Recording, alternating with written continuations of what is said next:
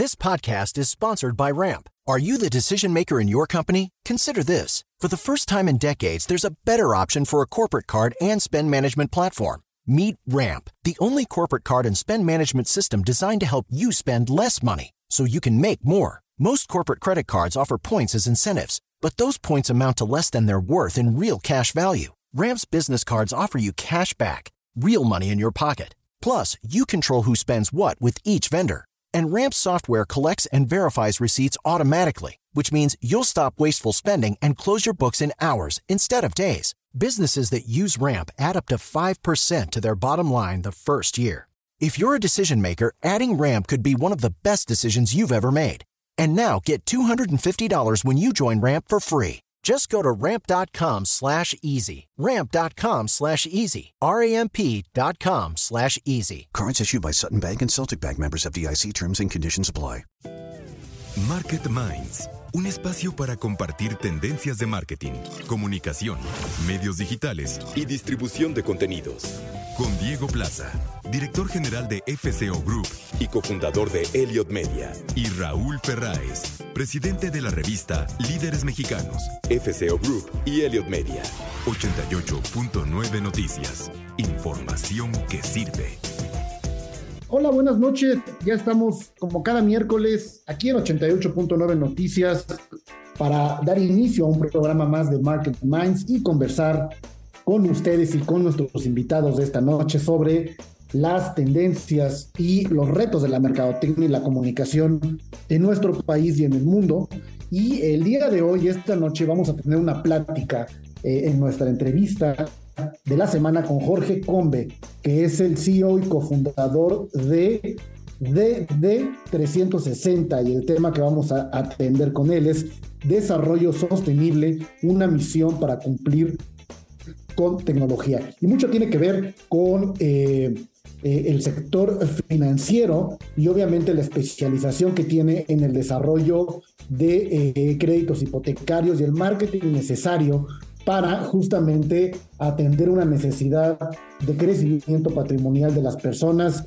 Jorge Combe fue director del área de banca de inversión de Goldman Sachs México y bueno, también fue vicepresidente de Merrill Lynch una de las eh, compañías pues, de fondos de capital más importantes del mundo. Y bueno, también vamos a tener la mesa marquetera como cada semana, aquí con Claudio Flores Tomás y Sebastián Patrón. Y como cada noche, yo soy feliz de compartir los micrófonos con Raúl Ferráez. Raúl, buenas noches.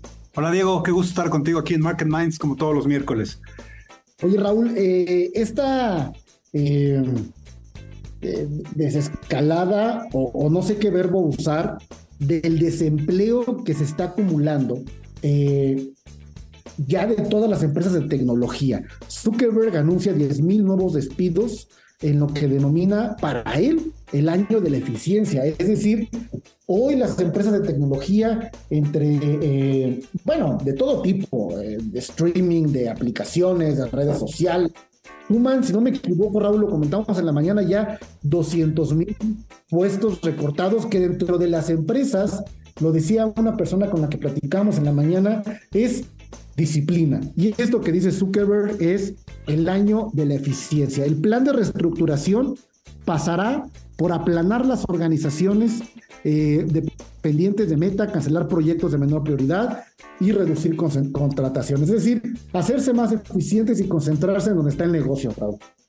Fíjate que efectivamente, Diego, se está dando una ola masiva de despidos en el mundo de la eh, tecnología, no solo en el tema de las redes sociales y ciertas plataformas de streaming, sino en algunos sitios y en empresas como Microsoft, por ejemplo. Fíjate que, yo mi análisis lo atribuyo a varias cosas que se han conjuntado justamente en estos momentos y que, y que me parece a mí que no son tan graves, digo. O sea, es un ajuste en varios sentidos. Primero, Creo que, la mayoría de las eh, plataformas eh, digitales, de, sobre todo de media digital o de las plataformas de redes sociales, están llegando ya a un tope. Eh, eh, de operación en términos de los mercados en los que están trabajando, digamos. O sea, eh, durante muchos años eh, tuvieron mucho dinero de inversionistas, durante muchos años el gran reto era crecer, el gran reto era tener suscriptores, el gran reto era tener el mercado que, digamos, ganado, digamos.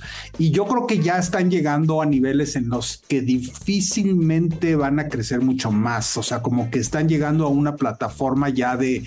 De, una realidad eh, obviamente brutal, ¿no? Estás hablando de un Facebook que tiene dos billones de usuarios en sus plataformas. Bueno, ha bajado y, y está bajando. Eh, y lo que significa una tercera parte de la población del planeta, ¿no? Un 25% de la población del planeta, pero ya está bajando, o sea, ya Facebook ya no está creciendo y mucho menos a los niveles en que crecía hace 10 años. Y creo que lo mismo le está pasando a la mayoría de las plataformas, en donde ya están llegando como a niveles de, operación en cierta forma tan hegemónicos que ya el margen de crecimiento en términos de esa explosividad que tenían hace años eh, ya no está siendo tan grande. Y por otro lado, también, Diego, yo creo que estamos empezando a ver un reequilibrio en el tema del media tradicional y todo este tema de la explosión de las plataformas. O sea, yo, yo creo que hay una parte que vinieron, se pusieron, eh, pusieron la bandera ganaron una brutalidad del mercado, ¿no? Eh, eh, desplazaron en muchos sentidos a muchos medios de, comunicación tradicional, súper poderosos, súper hegemónicos también, que tenían el mercado cooptado, ganado, eh, apoderado. Y yo creo que ahorita estamos empezando a ver un, un reequilibrio ahí, en donde se ve, creo que los medios de comunicación tradicional no van a desaparecer eh, tienen un lugar ganado que también eh, tú lo comentabas el otro día, ¿no? O sea, eh, antes era todo el mundo quería estar en digital y ahora muchos de los nativos digitales más bien quieren estar en medios más tradicionales porque también el prestigio, la fuerza, los modelos de negocio, hay que decirlo, de los medios tradicionales, aunque se han visto muy afectados por, los presupuestos que se han ido hacia digital, eh, los modelos de negocio de los medios tradicionales siguen siendo en la mayoría de los casos o en muchos casos en modelos de negocios eh, que, que, generan un revenue importante, o sea, que generan ventas muy grandes todavía, y eso hay que decirlo también. Obviamente no se comparan con Google y, y esos medios gigantescos, pero pero tienen sus nichos, tienen sus, sus... Entonces, yo creo que estamos viendo un ajuste, Diego, una, un ajuste en, en, una carrera que venía sucediendo en el que parecía que todo nuestro futuro iba a ser digital y resulta que no va a ser tanto. Y, yo creo que eso se debe mucho de estos ajustes que está viendo en el mundo de las tecnologías. Al final tiene que ver con eh, cómo se van acomodando justamente, como bien mencionas, las fuerzas las fuerzas mediáticas. Y, hay otro tema que a mí me gustaría eh, saber qué, qué opina nuestro auditorio qué opinas tú sobre, eh, vamos a llamarlo marketing social. Y, yo sé que esto puede ser políticamente incorrecto lo que voy a preguntar, inclusive pudiera no gustar a la marca, pero creo que sí eh, me parece muy positivo el hecho de que las marcas se sumen evidentemente a los movimientos eh, de pensamiento social global como las, las guerras en términos de estar en contra de ellas, pero yo no sé hasta qué punto, eh, obviamente es parte ¿no? de una conversación mercadológica, eh, subirse obviamente una conversación así, y realmente qué impacto tiene en el mercado que no es justamente el, destino, ¿no? Uber lanza una campaña global con el fin de recaudar fondos para Ucrania la empresa estadounidense inicia una campaña global para ayudar al país ucraniano y se llama Mantengamos a Ucrania en Movimiento. Eh, o sea, insisto, me parece que por todos lados tiene un efecto positivo, pero hasta dónde las marcas eh, están ejerciendo este marketing social, sí para ayudar, pero también para tener un impacto positivo en la mente de las personas en lo que llamamos hoy la era de la conciencia y la era de las causas. Mira, yo creo que todo mundo en el mundo de la mercadotecnia tiene más o menos claro que eh, las nuevas generaciones sobre todo esperan ver a las marcas involucradas en temas de propósitos, Diego. Eh, no es fácil entrarle al tema porque políticamente puede ser muy riesgoso eh, en términos de comunicación, en términos de posicionamiento, en términos de muchas cosas. Y, pero yo creo que sí, si estás en el mundo de la mercadotecnia, tienes que eh, eh, tratar de empujar a tu marca hacia algún propósito con el que, te haga sentido, ¿no? Lo vemos, lo vimos, por ejemplo, la semana pasada en una plática que estuvimos, Diego, tú y yo, de, de, una, de uno de los ejecutivos de más alto nivel de una empresa como Unilever, ¿no? En donde el tema de del reciclaje, del tema de la economía circular, el tema de un planeta limpio, para Unilever es una causa súper fundamental y mucho pues porque ellos eh, finalmente también son causantes a través de la fabricación de muchos de los productos, de los envases que usan para muchos de los productos que venden, pues de, una, de una concientización de que estamos nosotros de una otra forma eh, haciendo algo y buscando la solución para eso que hacemos, ¿no? Entonces, creo, creo, que, creo que es válido, es delicado, sí, pero creo que es válido y creo que cada vez más las marcas se van a tener que involucrar en los temas de propósito porque eso es lo que está conectando con las audiencias. Claudio, además, muchas felicidades porque, bueno, tuviste un evento importante en tu vida y muy festejado. Así es, querido Raúl, un placer estar aquí contigo en Market Minds. Eh, y sí, pues en una, una fiesta en la que me uní con Rocío Bello Martínez como mi esposa, este, y que fue un fiestononón oaxaqueño, querido Raúl, y un, un gusto de veras compartir con todas las personas que, que nos rodean y nos quieren. Pues muchas felicidades, Claudio. Gracias. Oye, pues hablemos de inteligencia artificial nuevamente. Fíjate que, no sé, no, me está pasando que, no sé si a ti, que obviamente el tema de inteligencia artificial ha generado un awareness eh, muy importante en muchísimas personas, ¿no? Por el tema de que pues está en la boca de, muchos conferencistas, de muchos estudios, de muchas cosas, eh, pero todavía a las personas les cuesta trabajo entender muy bien de qué estamos hablando, ¿no? O sea, eh, sobre todo cuando hablas de, inteligencia artificial eh, generativa, ¿no? Que tiene capacidades sorprendentes. Eh, que son muy diferentes a las que estábamos acostumbrados a ver, como por ejemplo escribir textos de, marketing o generar imágenes basadas en instrucciones. entonces, la inteligencia artificial generativa pues va a invadir el trabajo creativo que la gente antes suponía que era solo para humanos hacer, ¿no? O sea, eh, la inteligencia artificial generativa puede usarse para generar ideas, para mejorar la información de entrada del cliente y experimentar, eh, también para hacer prototipos rápidos de algo, para probar ideas antes que se usen, para subir al mercado, conceptualizar conceptos. Eh, en fin, eh, inclusive para hacer especie como de, estudios, ¿no? De compartir con los clientes o cómo van a reaccionar las audiencias con ciertos esfuerzos que van a hacer. Entonces, esto nos pone ante un escenario, Claudio, en la que eh, en los próximos, ¿qué te gusta? 12 meses. 12 meses. No sepa, el que no sepa usar las herramientas de inteligencia artificial que ya están ahí, va a estar, dirías tú, en, una posición poco competitiva respecto a, lo que se esperará de, él? Sí, yo creo, yo creo, Raúl, que esto es de los grandes cambios que la tecnología genera en las sociedades, que son cambios sociológicos y que además no tienen reversa, Raúl.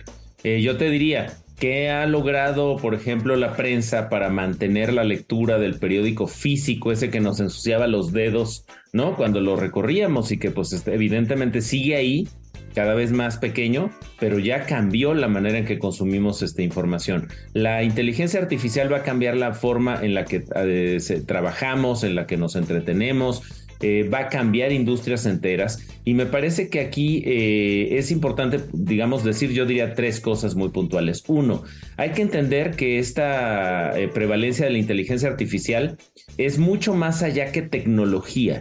de repente todo parece ser de tecnología, de, de, fierros, de software, etcétera. Y no es solo eso, también tiene adosado el asunto de cómo usamos esa tecnología. Y el segundo elemento entonces es, oye, ¿eso es buena o mala la inteligencia artificial? ¿Es mala porque va a terminar con trabajos o es buena porque nos va a ayudar a construir el futuro que queremos?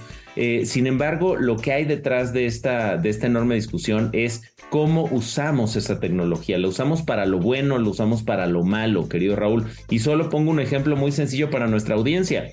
Eh, ¿Qué pasaría si tú, Raúl, en la licenciatura, cuando eras estudiante, en vez de haber hecho las lecturas y haber entregado tus controles de lectura y tus tareas, todo eso lo hubiera hecho por ti la inteligencia artificial y te hubieras saltado el aprendizaje? Pues probablemente no serías el experto eh, en, comunicación, en marketing, en publicidad, en liderazgo que eres hoy. Entonces, ojo, también la inteligencia se puede usar bien para hacer bien las tareas, para aprender más, pero si lo usamos para hackear el conocimiento, más bien para, para saltarnos procesos, para hacerle trampa al sistema, ahí tiene, eh, diría yo, el primer problema.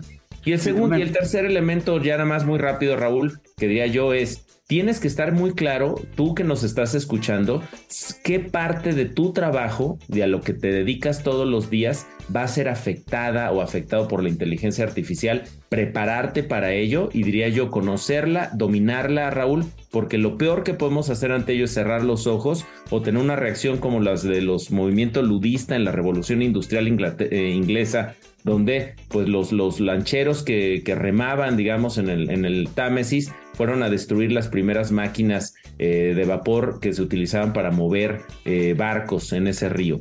Eh, si somos ludistas y queremos destruir la tecnología, no vamos a poder, querido Raúl. El otro día veía, bueno, acabamos de estar, acabo de estar esta semana en, en Austin. en el South by Southwest, una de las ferias globales de tecnología más importantes del mundo, Raúl.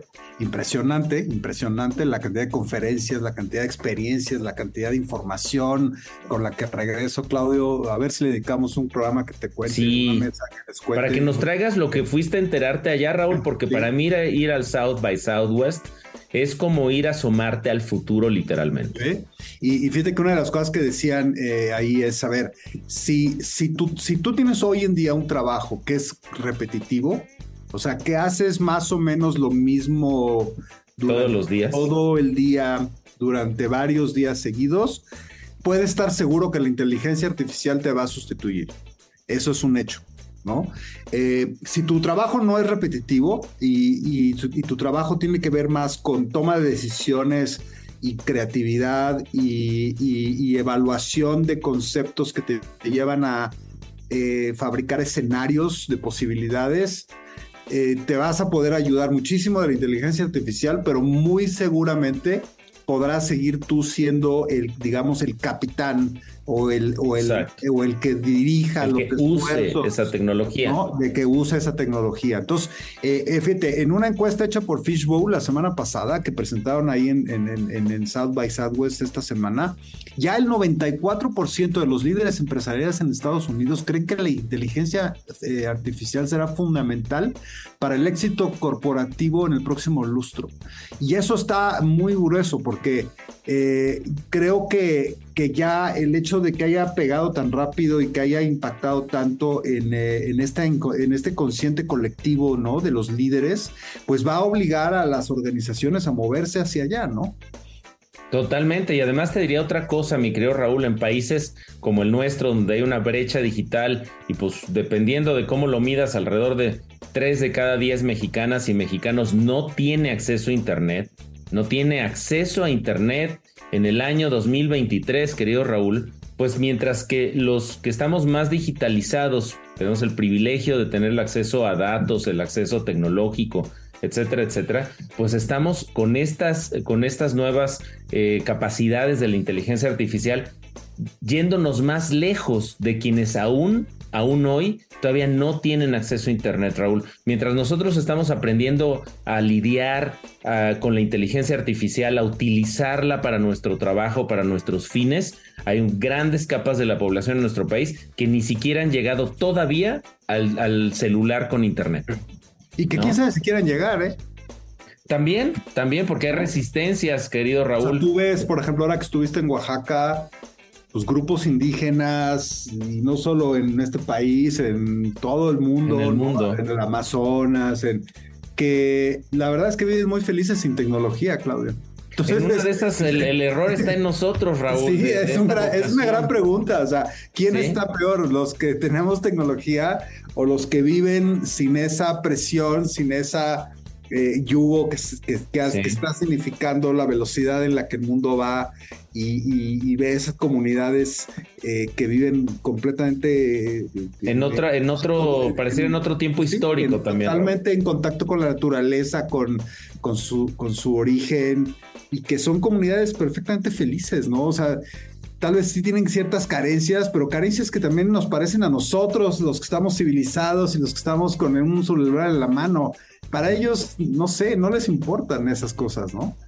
Sí, mira, yo creo que yo creo que es una muy buena pregunta de fondo que es eh, qué tanto nos hace o qué efecto tiene al final la tecnología en nuestras vidas, nos hace más felices, nos estresa más, nos aliviana, nos divierte. Y yo creo que es cierto, hay otras maneras de vivir, quizá con menos tecnología, con menos acceso a datos, pero con más contacto entre las personas, Raúl, y con la naturaleza y con el planeta. Exacto.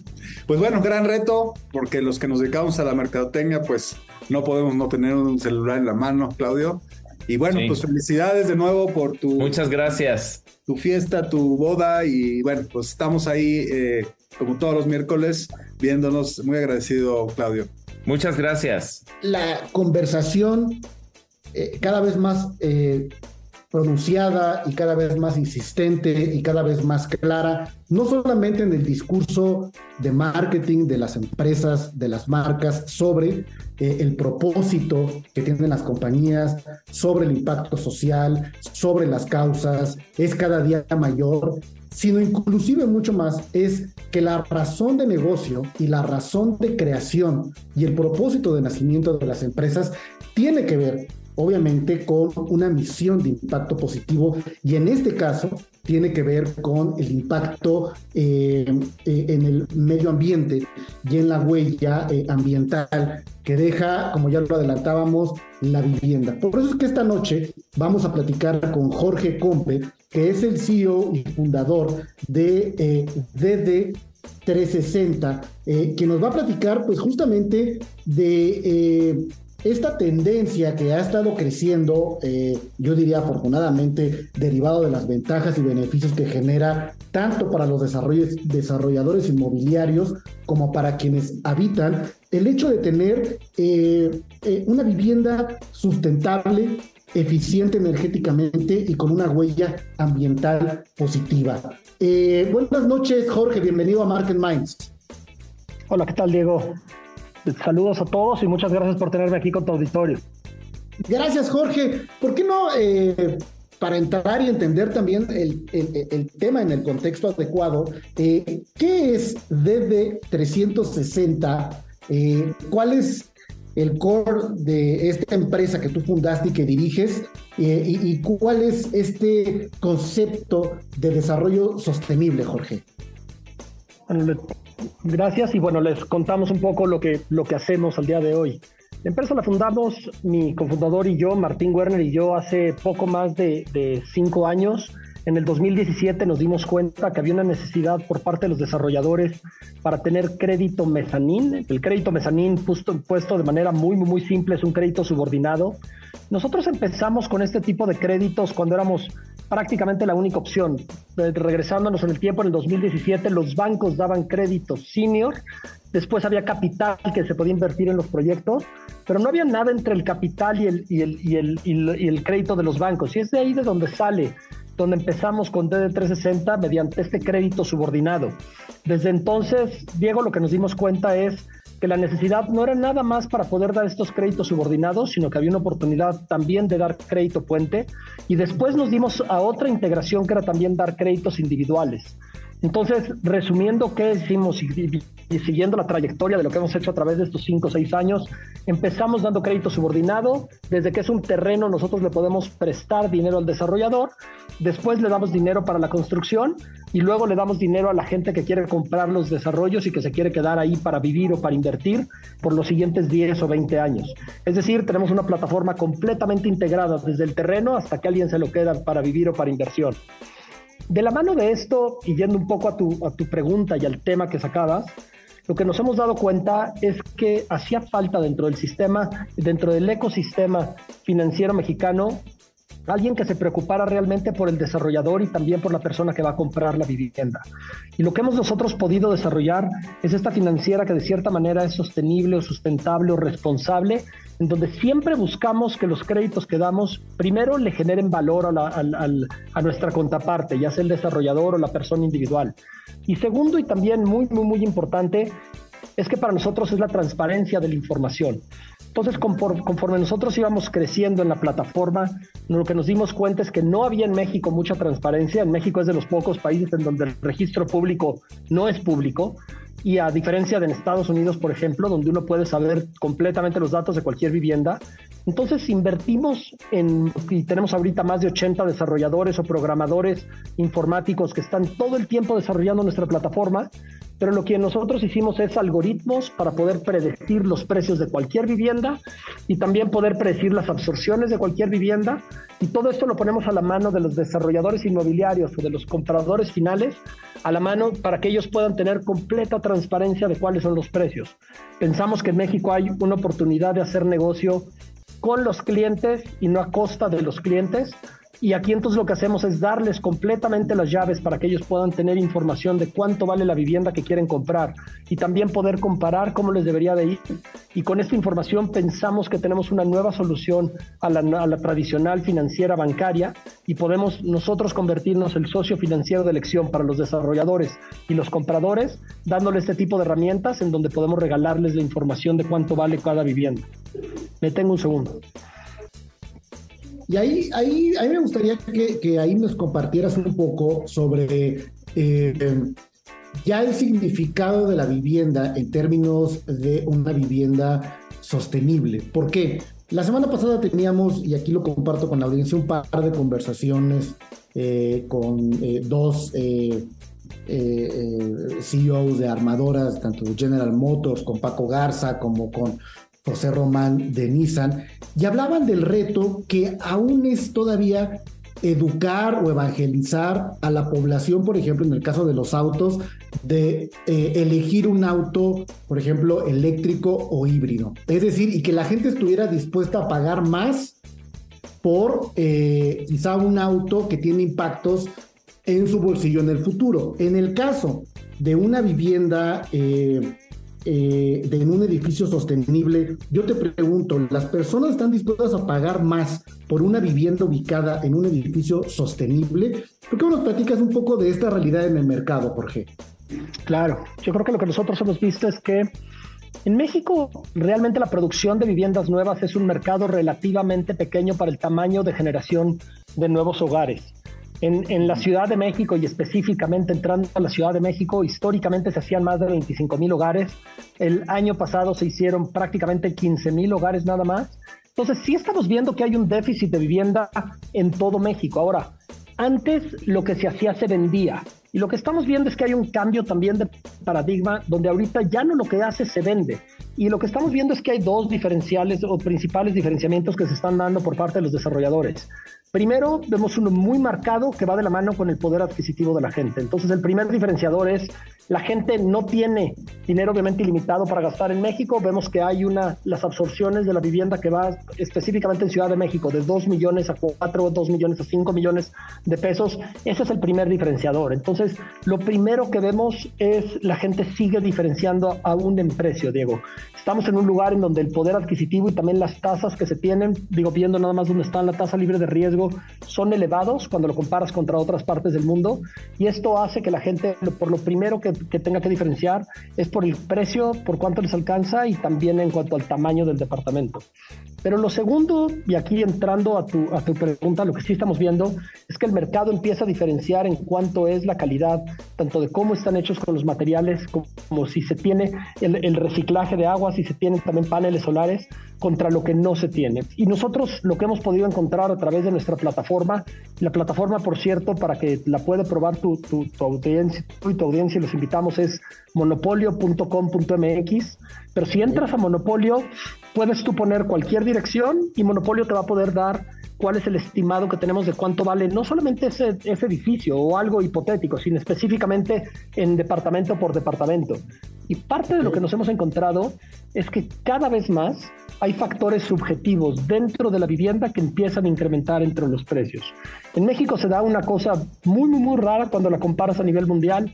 A nivel mundial la vivienda usada está con un descuento entre 15 y 20% contra la vivienda nueva, es decir, si fueras a Nueva York o si fueras a Los Ángeles, Miami, Londres o cualquiera de estas megaurbes, lo que verías es que, la vivienda nueva está a lo mejor 10 o 15% por debajo, por arriba de lo que es una vivienda este, usada. Y en México se da un efecto diferente. Hablando de la colonia Roma específicamente, puedes encontrar vivienda con 20 o 30 años que está en 40 mil pesos por metro cuadrado. Y cuando te vas a un departamento nuevo, los departamentos nuevos están entre 80, 90 o hasta 100 mil pesos por metro cuadrado. Y esta diferenciación que hay en cuanto al precio de la vivienda entre nueva y usada, que pueden ser inclusive de 50 o 60%, se da por dos cosas. Primero, por, por este sesgo que tenemos muchos de los mexicanos en cuanto a, a vivir en una zona sísmica, entonces las condiciones en las que se encuentra el departamento, pero también en cuanto a cómo está construido y también las terminaciones que se tienen arquitectónicas. Cada vez más estamos viendo que sobre todo para el mercado de vivienda usada de segundo uso o que ya tiene algunos años, el comprador empieza a diferenciar en cuanto a los materiales y cómo está construida y justamente la oportunidad está en cerrar un poco este gap. No hace ningún sentido que haya 50 o 60% de descuento contra una vivienda de segundo uso, es decir, mucha de la vivienda que se hizo en el pasado, por ponerlo en términos coloquiales, envejece mal y pensamos que toda la nueva métodos constructivos y todo esto que ahorita estamos hablando de vivienda sustentable va a hacer que la vivienda envejezca mucho mejor. La gente está buscando mejores materiales, mejores diseños arquitectónicos, el uso de dobles alturas para poder tener el, el, el lobbies que sean que, que, que, puedan recibir mejor mejores ventanas el uso de, de, de, duovent para las ventanas también para que no se meta el, el, ruido pero también para que para que aíslen mejor contra la temperatura y cada vez estamos con un, con un consumidor que está teniendo muchísimo más discreción y muchísimo más conocimiento con, con todo este tipo de materiales para tratar de proteger su inversión, que es uno de los principales motivos por lo que la gente adquiere vivienda cuando es para inversión. Estamos platicando con Jorge Combe, que es el cofundador y CEO de DD360, una financiera especializada en créditos hipotecarios a desarrolladores y a individuos que complementa sus servicios con un ecosistema inteligente del sector inmobiliario. Jorge fue director del área de banca de inversión de Goldman Sachs en México, donde cubrió diferentes sectores para Latinoamérica, incluyendo real estate y consumo, y también fue vicepresidente de Merrill Lynch dentro del área de banca de inversión. Eh, ¿Cuál es el, eh, el futuro que ves sobre justamente el mercado inmobiliario con todas las eh, variables que tú planteas desde eh, DD360? Pero también hablar no solo de las zonas certificadas como la Ciudad de México, sino en el interior de la República, en el caso concreto de nuestro país. ¿Cuál dirías que es tu contexto a futuro del desarrollo inmobiliario en nuestro país para los próximos años, Jorge? Yo creo que en México una, una constante que se tiene a través de todo el país es la falta de vivienda. Tenemos un problema demográfico en el sentido de que tenemos demasiados jóvenes que van a formar nuevos hogares y entonces tenemos una escasez de vivienda que se está produciendo. Y esto creo que se puede polarizar en dos cosas, Diego. Primero, lo que tiene que ver con la vivienda social o económica y donde ahí el problema es más un problema de costos. Cuando ves a las desarrolladoras que están enfocadas en este segmento y estos son viviendas que van desde los 300 mil hasta probablemente el millón de pesos, es un problema de márgenes, en donde los márgenes que tiene típicamente estas desarrolladoras van del 3 al 5% y esto te deja que haya muy poca posibilidad de inversión en, en, tecnologías nuevas. Es decir, los márgenes son muy bajos, ya vimos lo que pasa cuando tratan de innovar en la última crisis, tanto Urbi, Geo y este, Omex y algunas de otras este, perdieron todo cuando se trataron de innovar y trataron de crecer mucho más. Es un negocio que se tiene que manejar a la perfección y es un negocio en donde los márgenes son tan, tan bajitos que es muy difícil que haya innovación. Por el otro lado, también vemos el de la vivienda residencial y la vivienda residencial plus. Y ese mercado es al que yo hacía ahorita referencia. Nosotros estamos un poco más enfocados en ese mercado residencial y residencial plus. Al día de hoy tenemos prácticamente 30 mil viviendas que están financiadas por, por nosotros en diferentes etapas, ya sea en mezanino, en créditos puente, y ahí es donde estamos viendo gran parte de estas tendencias innovadoras que ahorita yo te mencionaba. El diseño está siendo más importante, los terminados, la calidad, el tipo de cocinas con el que se están entregando para ser un diferenciador, y al final todo se termina traduciendo en un beneficio que no es solamente es para el que compra, también es para el desarrollador. Los proyectos inmobiliarios que nosotros hemos visto que fracasan en gran parte tiene que ver con los tiempos que se tiene el proyecto, es decir, dadas las altas tasas, si tengo muchísimo tiempo el inventario yo sin haberlo podido vender, me pueden matar estas altas tasas y las ventas y las absorciones que tienen los proyectos que están con mejores diseños, con mejores innovaciones y haciendo punta de lanza, terminan teniendo mejor margen porque minimizan los gastos financieros. Esa es la tendencia que estamos viendo donde hay innovación desde Tijuana hasta México en todas partes estamos viendo a desarrolladores que, donde cada vez les importa más cuáles son los diseños, cuáles son los acabados para dar un producto diferenciado que permitan tener mejores absorciones. A través de nuestra plataforma, eh, la otra herramienta que les estamos dando a los desarrolladores es que puedan estimar absorciones de su producto y ahí lo que queremos nosotros es volver desarrolladores que sean más sofisticados en el tema económico y donde no nada más se estén enfocando en la tasa. La tasa es muy importante, pero también es muy importante qué producto hago, cómo hago un producto que se venda mejor y a mayor velocidad, porque de esa manera voy a tener una mejor TIR dentro de mi producto y un mejor margen. Y ahí es donde estamos viendo las verdaderas innovaciones. Sería importantísimo ver que estas innovaciones posteriormente se puedan bajar al mercado, al mercado social y económico para que al final se tenga un impacto mayor, pero ahorita la innovación la estamos viendo en residencial para posteriormente ver cómo se pueden bajar hacia los segmentos más económicos.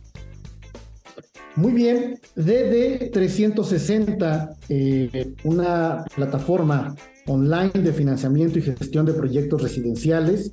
Eh, eh, el desarrollo sostenible es un reto que se puede lograr integrando tecnología, pero sobre todo escuchando a Jorge Combe, escuchándote, con mucho conocimiento y mucho contenido, que también creo que es muy importante y muy necesario la generación de toda esta cantidad de información, de análisis, de perspectiva, de inclusive hablar de futuro para entender pues cuáles son las decisiones, no solo como consumidor, como un comprador de vivienda, sino como un desarrollador o como cualquier actor en el ecosistema de eh, eh, inmobiliario y de la construcción en nuestro país. Muchísimas gracias, Jorge, por platicar con nosotros en Market Minds. Al revés, Diego. Muchas gracias a ti, a todo tu auditorio. Y bueno, esperemos que usen nuestras plataformas monopolio.com.mx, donde van a poder encontrar el cualquier precio ahorita de Ciudad de México, pero esperamos en los próximos meses tener Monterrey y tener las, las diferentes ciudades de México. Y muchas gracias. Muy bien. Monopolio es un tema que, eh, que lo estamos escuchando más, lo vamos a escuchar más en cuestión de la eh, velocidad con la que se está introduciendo justamente en los diferentes productos, servicios, conversaciones, y es el tema de la inteligencia artificial.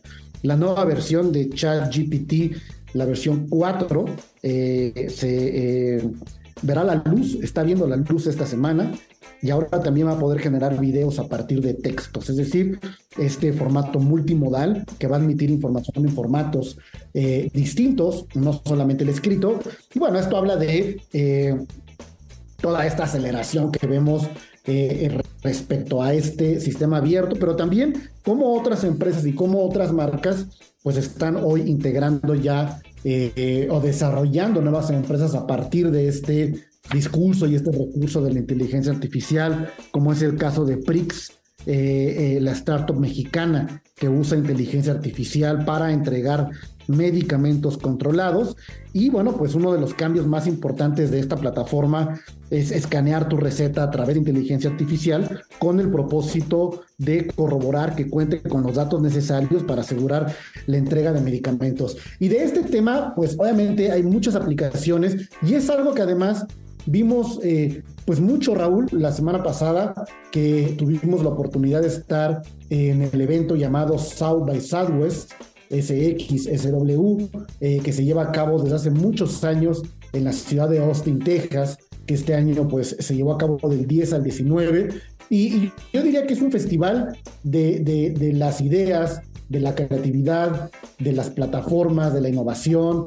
Es decir, es un poco de todo, ¿no? Y lo cual creo que este formato muy ecléctico, que si bien tiene conferencias tanto de temas de salud como de impacto ambiental, como de mucho sobre el futuro, también tiene pues premiers y festivales de música y, temas de comedia. Es decir, es verdaderamente un evento, yo creo, cultural sobre eh, la población mundial y pues una gran experiencia eh, donde, bueno, pues destacamos las charlas, eh, sí de la industria del marketing y la tecnología, como esta conversación eh, la nueva era de los liderazgos en el marketing digital, donde personalidades como Jeremy, Jeremy Goldman eh, de Netflix, el CEO de Delta Airlines y de Unilever, pues hablaron justamente de lo que se requiere hoy para una marca ser sumamente competitiva dentro de la innovación, Raúl. Sí, efectivamente, Diego, creo que fue un gran evento, yo la, lo disfruté muchísimo. Eh, South by Southwest es un evento que lleva muchos años haciéndose, es muy famoso en los Estados Unidos. Eh, es producido por una empresa de medios de comunicación que entre otros medios de comunicación tiene revistas muy importantes como Billboard, como The Rolling Stones, las, Rolling Stones, la revista y otra que se llama Variety, que es pues una de las revistas más influyentes en Hollywood, eh, eh, hablando de la industria del cine y de las películas. Y, y bueno, es un espectáculo en cuatro pistas, ¿no? Muy interesante porque por un lado, como bien dices, hay eh, un, hay una infinidad de conferencias, ¿no? Durante siete días eh, hay más de, no sé, 200 o 300 conferencias de gente súper interesantes, de personalidades de, todos lados. Eh, no sé, Diego, ¿ahí qué opinas? Las agendas que veías de los temas, pues estaban muy bien los temas pues, de inteligencia artificial, de futuro, de tecnología, de obviamente entrepreneurship, que para Estados Unidos es un tema bien, bien interesante. Eh, también había temas, obviamente, de lifestyle, de temas de, de well-being, ¿no? De, de entonces, en, las conferencias interesantes, muchísimas, ya tendremos eh, oportunidad de hablar más adelante específicamente de algunas de las que vimos y de compartir la, la experiencia. Está la parte de, film, de, se estrenan más de 100 películas en, la semana que dura el South by Southwest, eh, con las alfombras de rojas correspondientes, bueno, amarillas en este caso correspondientes y, y todos los artistas, directores ahí en, las, en, todo este tema de las, del estreno de películas. Es un festival también de música, eh, sobre todo de música alternativa, música indie, música muy de nicho, de culto. Entonces también hay, no sé, 100 grupos o 200 grupos este, teniendo conciertos.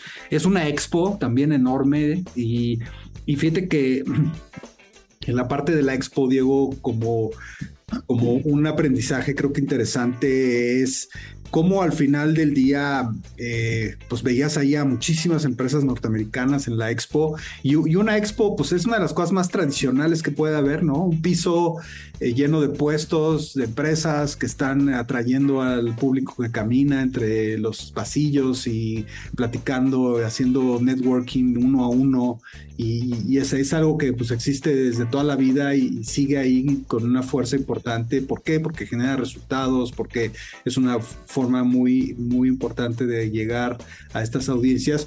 Y finalmente, pues las experiencias, ¿no? Que, que básicamente generan las marcas. Pues había patrocinadores muy importantes como Porsche, como algunas de las streameras, HBO, Showtime, Paramount.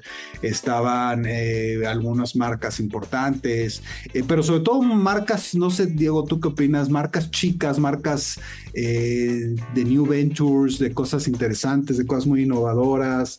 realmente es un gran festival de ideas, un gran festival de, de, conceptos, de pensamiento. Y lo más interesante, y lo que yo te decía el otro día, que es a mí lo que más me impresiona, es la cantidad de gente que hay ahí. O sea, eh, yo creo que por lo menos había unos 30 mil eh, asistentes en la semana, lo cual es muchísimo. Y, es impresionante que la gente está dispuesta no solo a pagar su boleto, sino a viajar, a pagar su hotel, su avión, moverse, tomarse unos días de trabajo para, para estar ahí, para aprender, para escuchar nuevas ideas, para hacer networking. Y eso es muy admirable de, esta audiencia y, la mayoría, pues hay que decirlo, eran americanos, eh, Diego. Y, y la verdad es que sí es muy envidiable ver cómo realmente, yo, yo no puedo pensar en un festival similar que exista en México, por ejemplo, o sea, en donde realmente la gente pague por ideas, por conocer, por eh, aprender, por ver tecnología. Eh, no sé por qué, no, no sé por qué en este país no se nos da eso, no sé por qué en este país la gente no está, está dispuesta, 30 mil personas están dispuestas a pagar un boleto para ir a un concierto en el Foro Sol pero no están dispuestos a ir a un foro de ideas, de aprendizaje, de, de, generación de networking. Y eso sí a mí me impresionó mucho. Es muy admirable de los americanos cómo hacen esto y lo hacen también, Diego. Vamos a platicar la próxima semana sobre, eh, pues también algunas de las conversaciones que pudimos eh, atender, eh, sobre todo con una generación, Raúl, de empresarios con un alto enfoque social, como es el caso de Hamdi Ulukaya, que es el director ejecutivo y fundador de una empresa de yogur que se llama Chobani eh, y que tiene un, eh, un, pensamiento atrás de la marca justamente eh, construido a partir del interés de la ciudadanía, de la población, de tener acceso a buenos alimentos. Y también vamos a platicar sobre el pensamiento de Ryan Geller, que es el CEO de Patagonia, esta empresa eh, pues de ropa, ¿no? De ropa, eh, él es el director ejecutivo desde septiembre de 2020 y justamente también su enfoque de una compañía construida a partir de cómo eh, la industria del textil impacta enormemente en el medio ambiente y cómo esta compañía, todo su mindset está enfocado en contrarrestar esta huella que impacta. Entonces, un, tipo de empresarios, Raúl, eh, eh, de, alto perfil de impacto social, que vale la pena que platiquemos la próxima semana aquí en Market Minds. Por ahora nos tenemos que despedir, Raúl. Nos vemos la próxima semana en punto de las 9 de la noche aquí en Market Minds para seguir platicando más de lo que fue la experiencia de South by Southwest, del Festival de Austin allá en los Estados Unidos. Hasta la próxima. Nos vemos, Diego. Gracias. Esto fue Market Minds, un espacio para compartir tendencias de marketing, comunicación, medios digitales y distribución de contenidos. 88.9 Noticias. Información que sirve.